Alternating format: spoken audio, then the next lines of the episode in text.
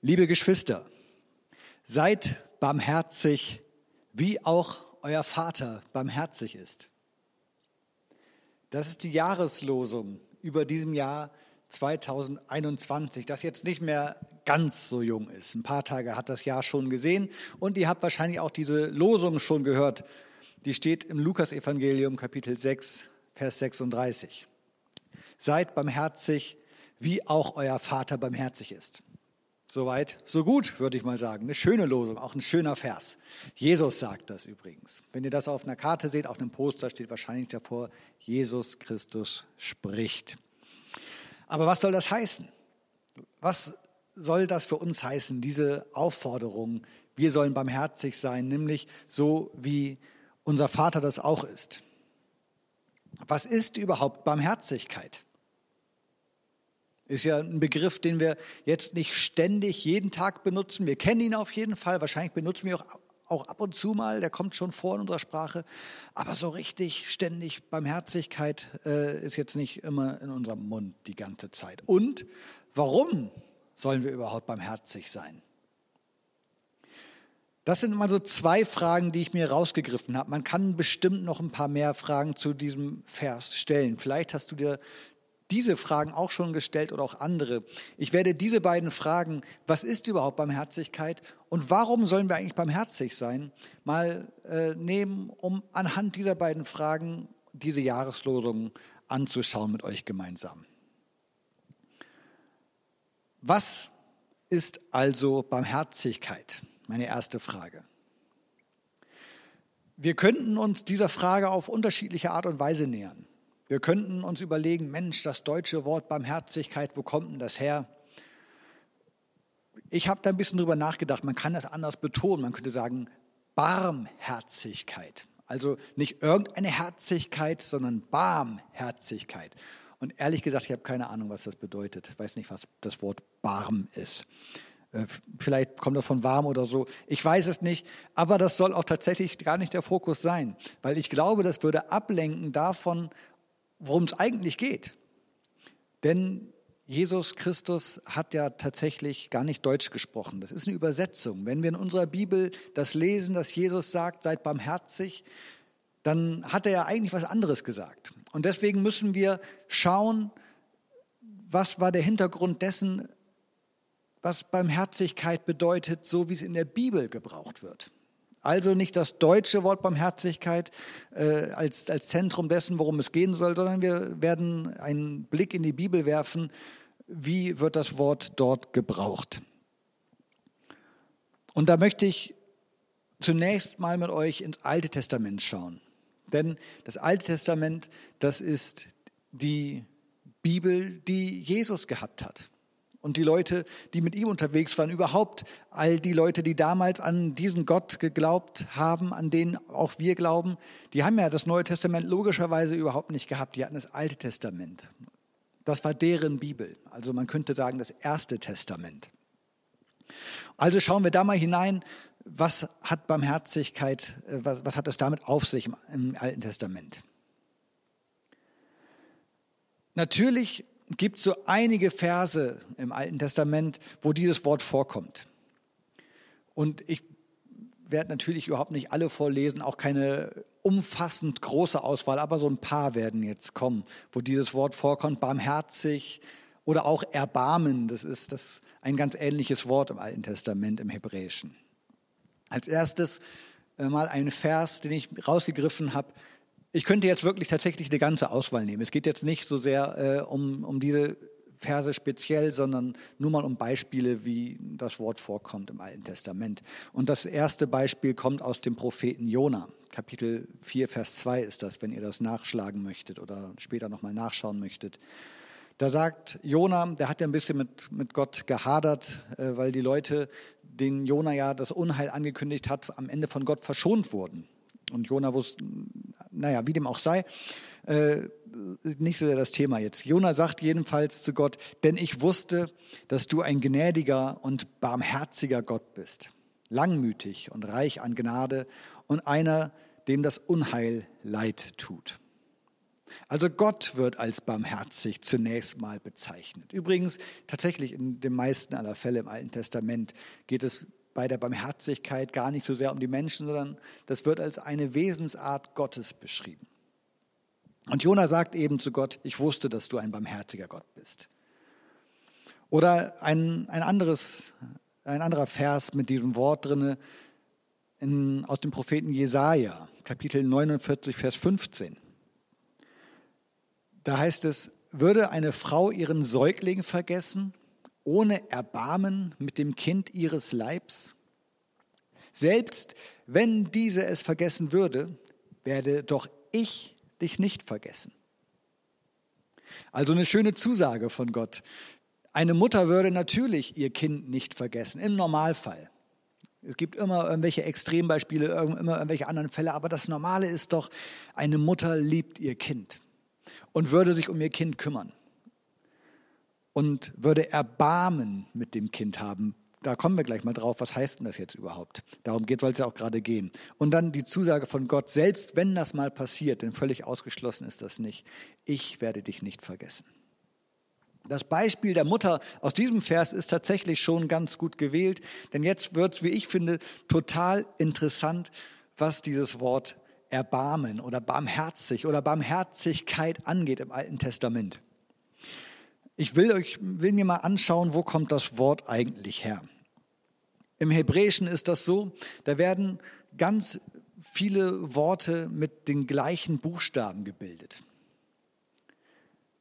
Also das Hebräische ist eine Konsonantensprache. Das heißt, die, die Vokale A, I, O, U, die werden in der Regel nicht ausgeschrieben, sondern eben nur die Konsonanten. Und Worte, die miteinander verwandt sind, die die gleiche Wortwurzel, den gleichen Wortstamm haben, haben dann die gleichen Konsonanten mit anderen Vokalen drumherum und so weiter. Und so werden Worte, die inhaltlich miteinander zu tun haben, durch diese Konsonanten auch sichtbar äh, miteinander verbunden. Man erkennt sofort, dass die miteinander zu tun haben, dass die den gleichen Ursprung haben. Also die Verbindung der Worte ist da auch einfach äh, optisch super gut sichtbar. Da ist zum Beispiel, wenn, ich, wenn ich das Wort habe, das bewachen heißt oder beschützen, aufpassen, dann kann ich als, Verb, dann kann ich einen Nomen haben, ein Hauptwort, das hat genau die gleichen äh, Buchstaben, die gleichen Konsonanten, mit anderen Vokalen drumherum. Und dann heißt dieses Wort eben nicht mehr bewachen, sondern heißt dann Wächter. Einfach weil man die Vokale verändert hat. Aber der Wortstamm von bewachen und Wächter ist der gleiche. Liegt ja auch nah. Oder ein anderes Beispiel, das Wort für gebären, also zur Welt bringen, wenn eine Frau ein Kind gebiert. Das heißt, mit, anderer, mit anderen Vokalen, mit anderen äh, Lauten drumherum heißt es dann nicht mehr gebären, sondern als Hauptwort heißt das Kind. Das Wort, das als Verb gebären heißt, heißt als Nomen Kind, nämlich das, was geboren wurde. Also der inhaltliche Zusammenhang äh, wird da eben auch schon erkennbar. Und wenn man sich jetzt mal das Wort für barmherzig anschaut, dann wird das total interessant, denn es gibt da auch solche Verbindungen. Das Wort barmherzig, das heißt oder kommt von einer Wurzel, die als Hauptwort Mutterleib heißt. Oder Mutterschoß, ja, je nachdem, welche Bibelübersetzung ihr lest. Mutterleib und barmherzig. Wie, wie hängt denn das jetzt miteinander zusammen? Ich lese uns mal äh, auch hier ein, zwei Verse, dass wir das mal im Kontext hören, wie das gebraucht wird.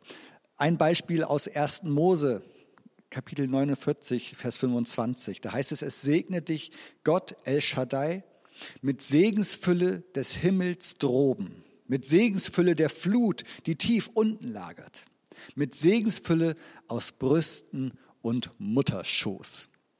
Also ein Segenswunsch und da kommt dieses Wort drin vor, Mutterschoß. Oder das gleiche Wort, äh, das Mutterleib heißt, wenn es im Plural verwendet wird, also nicht mehr ein Mutterleib, sondern mehrere Mutterleiber oder wie auch immer, ich weiß es nicht, heißt dann nicht mehr Mutterleib. Das wird dann anders verwendet in der Bibel und dann meint es etwas anderes. Dann heißt es nämlich Barmherzigkeit. Das Wort, das in der Einzahl Mutterleib heißt, im Hebräischen heißt dann in der Mehrzahl Barmherzigkeit.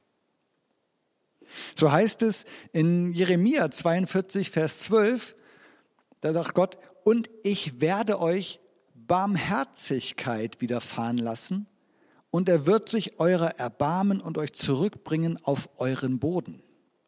Also grammatikalisch, wenn ich mir den Text anschauen würde auf Hebräisch oder ihr, wenn ihr Hebräisch könnt, dann steht da, und ich werde euch Mutterschöße widerfahren lassen oder so. Heißt, heißt es natürlich nicht, sondern das gleiche Wort heißt im Plural was anderes. Es heißt dann Barmherzigkeit. Ich werde euch Barmherzigkeit widerfahren lassen, natürlich nicht die Mutterschöße. Und jetzt muss man abstrahieren, wie, wie kommt das, dass ein Wort, das, im, das, das Mutterschoß Mutterleib heißt, gleichzeitig eben auch noch das heißen kann, Barmherzigkeit.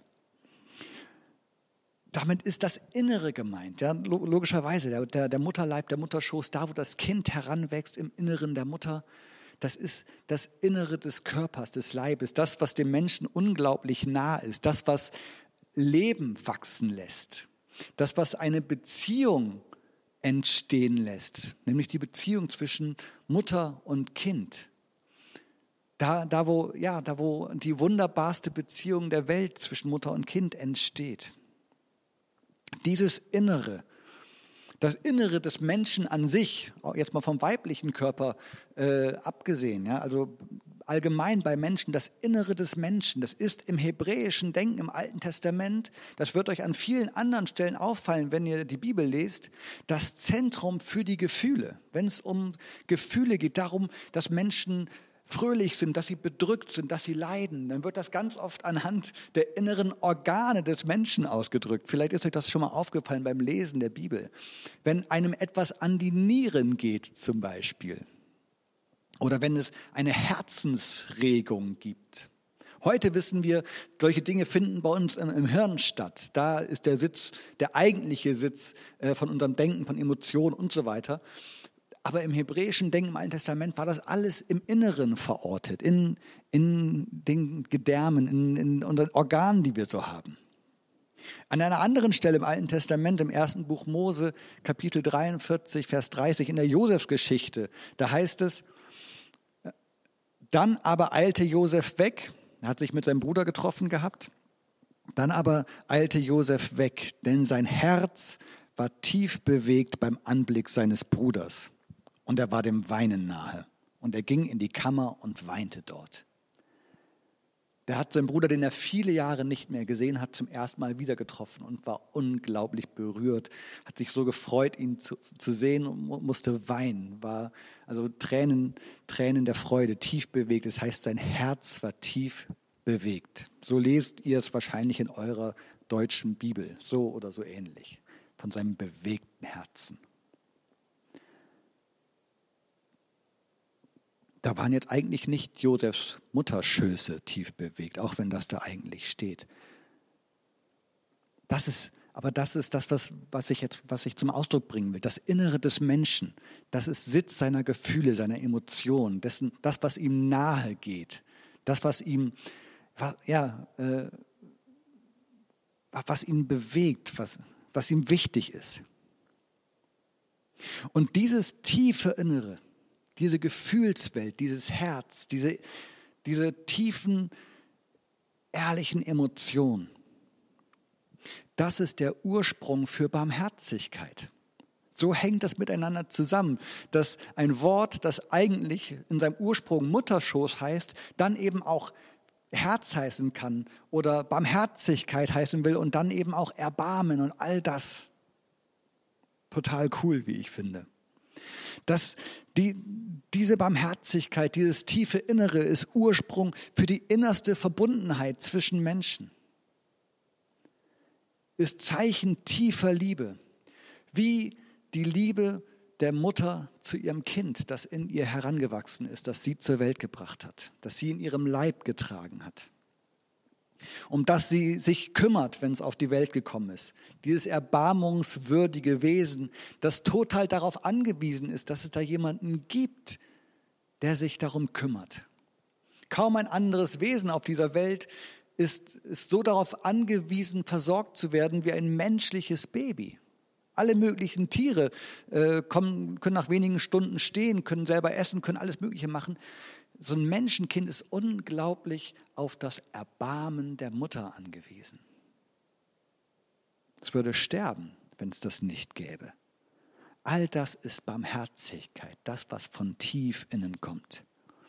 Das ist Hingabe, die nicht mir selber dient, sondern die einem anderen dient, für die ich mich auch aufopfere, für die ich mich einbringe. Obwohl ich jetzt gerade nichts davon habe, da geht es um jemand anders. Das sind manchmal, ist das anstrengend, das ist schwierig, da habe ich manchmal keine Lust zu, aber ich mache das aus Barmherzigkeit. Ich spreche gerade aus der Sicht der Mutter, aber auch als Vater mache ich solche Dinge. Da geht es um Hingabe, da geht es um Fürsorge, da geht es darum, sich aufzuopfern, etwas von sich selber aufzugeben für das Wohl eines anderen.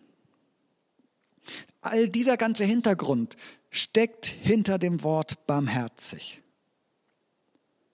Und dieses Wort aus der hebräischen Sprache, aus der hebräischen Bibel, das wird eben dann in der griechischen Übersetzung des Alten Testaments genau so übersetzt, wie es jetzt hier im Lukas-Evangelium in unserer Jahreslosung steht. Das ist das gleiche Wort. Also das war Frage 1, was ist denn eigentlich barmherzig? Und vielleicht habe ich euch das ein bisschen näher bringen können. Und ich komme zur zweiten Frage, die habe ich gestellt und die heißt, und warum sollen wir eigentlich barmherzig sein? Aus dem Wissen, wo das Wort barmherzig in der Bibel herkommt und was das für eine abgefahrene Herleitung hat, ergibt sich ja noch nicht automatisch eine Notwendigkeit für mich, jetzt etwas zu tun. Das ist, mag ja interessant sein alles und schön und gut, aber warum soll ich denn jetzt was machen deswegen? Und um dem mal ein bisschen näher zu kommen, möchte ich mal den Text, also diese Jahreslosung, in seinem Kontext, also in seinem Umfeld lesen mit so ein paar Versen drumherum, etwas vorher, etwas nachher. Der Text dieser Jahreslosung in Lukas 6, der steht in der sogenannten Feldrede oder die Rede auf dem Feld. Das ist vergleichbar der Bergpredigt aus dem Matthäusevangelium. Also da, was im Matthäusevangelium die Bergpredigt ist, ist im Lukasevangelium die Feldrede. Und in dieser Feldrede lese ich uns jetzt einen Abschnitt aus Kapitel 6, Lukas 6, die Verse 27 bis 38. Jesus spricht dort. Euch aber, die ihr zuhört, sage ich, liebt eure Feinde, tut wohl denen, die euch hassen, segnet, die euch verfluchen, betet für die, die euch misshandeln. Wer dich auf die eine Backe schlägt, dem halte auch die andere hin. Und wer dir den Mantel nimmt, dem verweigere auch das Gewand nicht. Gib jedem, der dich bittet. Und wenn einer dir etwas nimmt, dann fordere es nicht zurück. Und wie ihr wollt, dass die Leute mit euch umgehen, so geht auch mit ihnen um. Wenn ihr die liebt, die euch lieben, was für ein Dank steht euch dann zu? Auch die Sünder lieben ja die, von denen sie geliebt werden. Und wenn ihr denen Gutes tut, die euch Gutes tun, was für ein Dank steht euch dann zu? Dasselbe tun auch die Sünder. Und wenn ihr denen leid, von denen ihr etwas zu erhalten hofft, was für ein Dank steht euch dann zu? Auch Sünderlein sündern und e, um ebenso viel zurückzuerhalten. Vielmehr liebt eure Feinde und tut Gutes und Leid, wo ihr nichts zurückerhofft. Dann wird euer Lohn groß sein und ihr werdet Söhne und Töchter des Höchsten sein, denn er ist gütig gegen die Undankbaren und Bösen. Seid barmherzig, wie euer Vater barmherzig ist. Richtet nicht, und ihr werdet nicht gerichtet. Verurteilt nicht, und ihr werdet nicht verurteilt. Lasst frei, und ihr werdet freigelassen werden. Gebt, und es wird euch gegeben werden. Ein gutes, festgedrücktes, gerütteltes und übervolles Maß wird man euch in den Schoß schütten. Denn mit dem Maß, mit dem ihr messt, wird auch euch zugemessen werden. Wir sehen, diese Jahreslosung, dieser eine Vers ist eingebettet in eine ganze Reihe von Aufforderungen, wie wir uns verhalten sollen, wie Jesus sagt, dass wir uns verhalten sollen. Da geht es um unterschiedliche Dinge, darum, dass wir unsere Feinde lieben sollen, dass wir auf Gewalt verzichten sollen. Also wenn uns jemand was äh, schlägt, dann nicht zurückschlagen, sondern stattdessen demütig noch die andere Seite hinhalten. Wir sollen freigebig sein, also nicht, nicht unseren Besitz so zusammenhalten, sondern auch weggeben, wenn man weiß, wahrscheinlich kriege ich es nicht wieder. Wir sollen nicht über andere Menschen urteilen. Also ein Haufen Aufforderungen, wie man sich verhalten soll und wo viele sagen würden, ja, so weit kommt das noch. Und mittendrin diese Aufforderung, seid barmherzig, wie euer Vater barmherzig ist. Und ich finde, all das, was um diesen Vers drumherum steht, all das, was vorher gesagt wurde und all das, was nachher gesagt wurde, das steckt alles irgendwie in diesem einen Vers mit drin in dieser Aufforderung, barmherzig zu sein.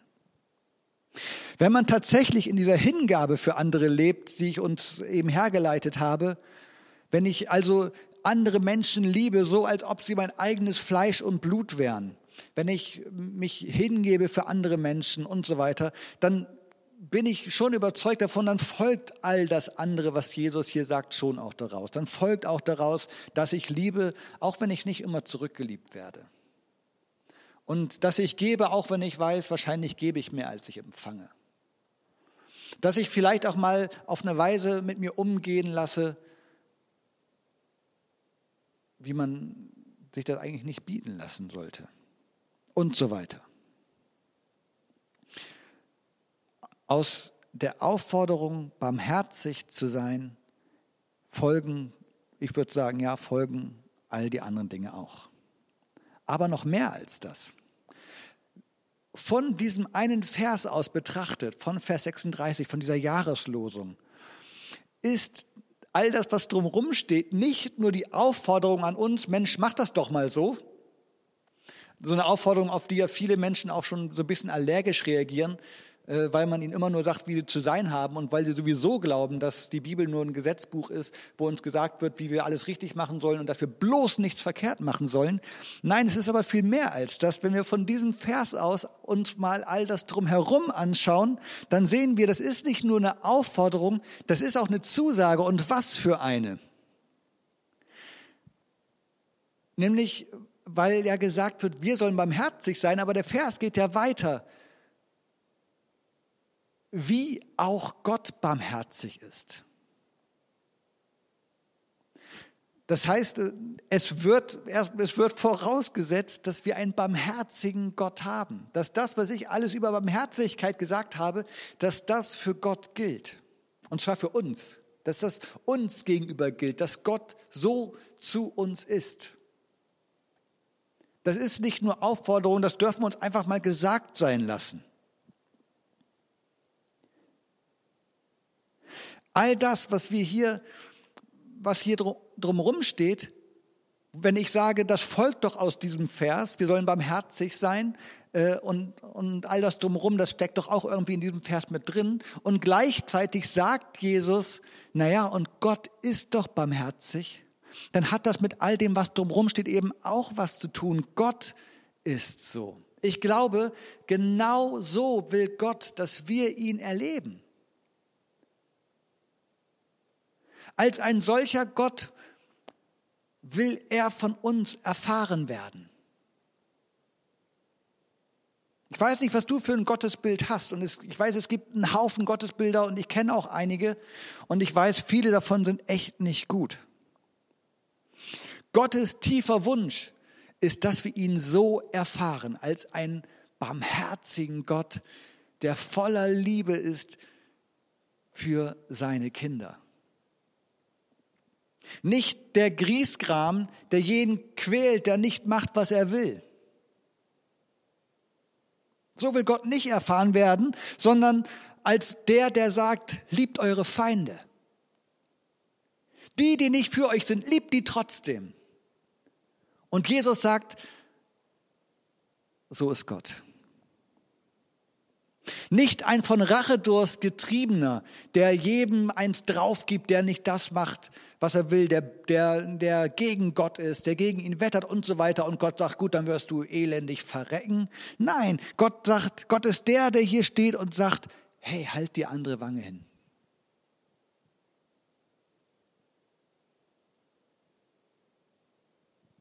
Nicht einer, der jeden bestraft, der nicht vor ihm im Staub kriecht, sondern der sagt, liebt auch die, die euch nicht lieben. Einfach nur die zu lieben, die euch auch lieben, das kann wirklich jeder. Gott sagt, wahre Liebe ist viel mehr als das.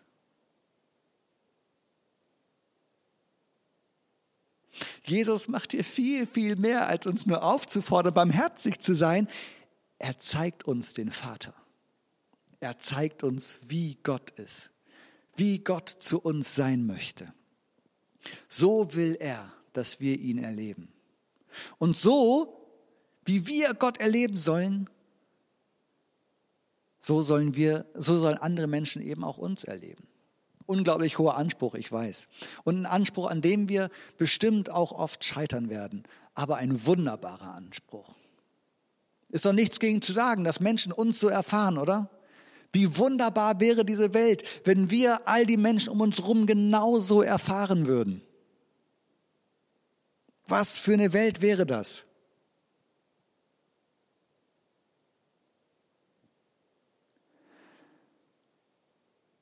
Aber ich muss an der Stelle eigentlich noch ein bisschen weiter fragen. Ich habe mir die Frage gestellt, warum sollten wir uns jetzt so verhalten? Und die habe ich noch nicht wirklich beantwortet. Ich habe jetzt darüber gesprochen, wie ich glaube, was Jesus uns hier auch über Gott zeigen möchte. Aber warum sollten wir uns jetzt so verhalten? Warum sollen wir denn bitte schön barmherzig sein? Vielleicht habe ich schon ein bisschen weggegeben gerade, aber beantwortet habe ich die Frage eigentlich noch nicht. Ich könnte ja auch sagen, so will ich nicht leben. Habe ich keinen Bock drauf, barmherzig zu sein. Ich habe auch keinen Bock, meine andere Wange hinzuhalten oder Geld zu verleihen, dann kriege ich das am Ende nicht wieder. Ich habe auch Bock, Leute zu verurteilen. Ich stehe auf Klatsch und Tratsch. Könnte ich ja sagen. Ja? Ich kann mich ja so verhalten, wenn ich das will. Aber die Frage, die wir uns ja letztlich stellen müssen, ist, in welcher Welt wollen wir leben? In welcher Welt willst du leben? Und du kannst sagen, ey, ich will in der Welt leben, wo alle Menschen so sind, finde ich cool. Aber ich glaube nicht, dass das wirklich eine coole Welt ist. Ich glaube, dass die Welt viel, viel besser wäre, wenn wir uns an das halten würden, was Jesus hier sagt.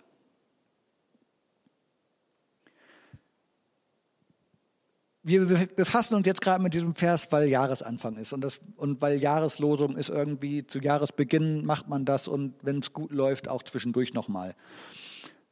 Vielleicht sogar so richtig oft. Und ich glaube, das ist eine Losung, die, die hat es verdient, dass wir uns die öfter mal anschauen. Also, dass wir uns die immer mal wieder in, in Erinnerung rufen im Laufe des Jahres. Jahresbeginn, das ist ja auch so Zeit für gute Vorsätze. Vielleicht bist du jemand, der sowas macht, vielleicht auch nicht, aber du kennst bestimmt so dieses ganze Thema, was es so auf sich hat mit guten Vorsätzen, wie, was Leute da so bewegt, ja. Äh, was auch immer das ist, was man dann so macht, was man sich so vornimmt. Mensch, neues Jahr, neue Chance, nochmal wieder alles neu in Angriff nehmen. Endlich höre ich auf mit Rauchen oder ich trinke weniger oder ich treibe mehr Sport oder ich esse gesünder. Ich weiß es nicht. Das ist so in der Regel die Kerbe, in die so gehauen wird, ja, wenn man neue Vorsätze hat.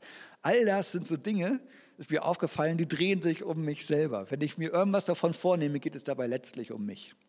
Ich will an mir etwas verändern. Ich will gesünder leben, ich will äh, sportlicher leben oder was auch immer. Die Jahreslosung hat einen anderen Fokus. Da geht es nicht zuerst um mich, auch wenn das natürlich mit mir zu tun hat, aber es geht nicht zuallererst um mich.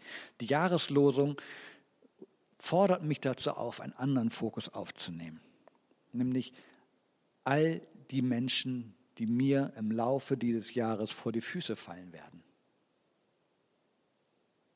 Die Aufforderung, barmherzig zu sein, betrifft alle Menschen, die mir in diesem Jahr begegnen werden.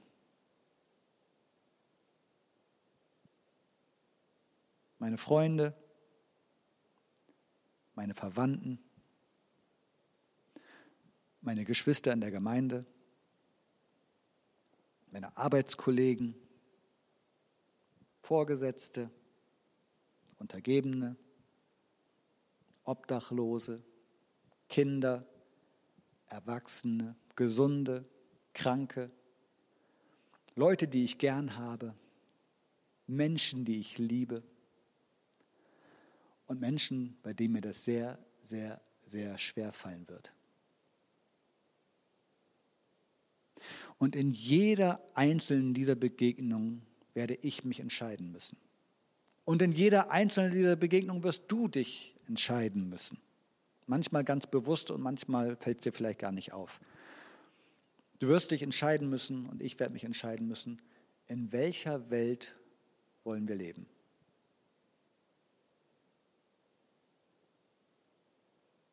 Jesus Christus spricht, seid barmherzig, wie auch euer Vater barmherzig ist. Amen.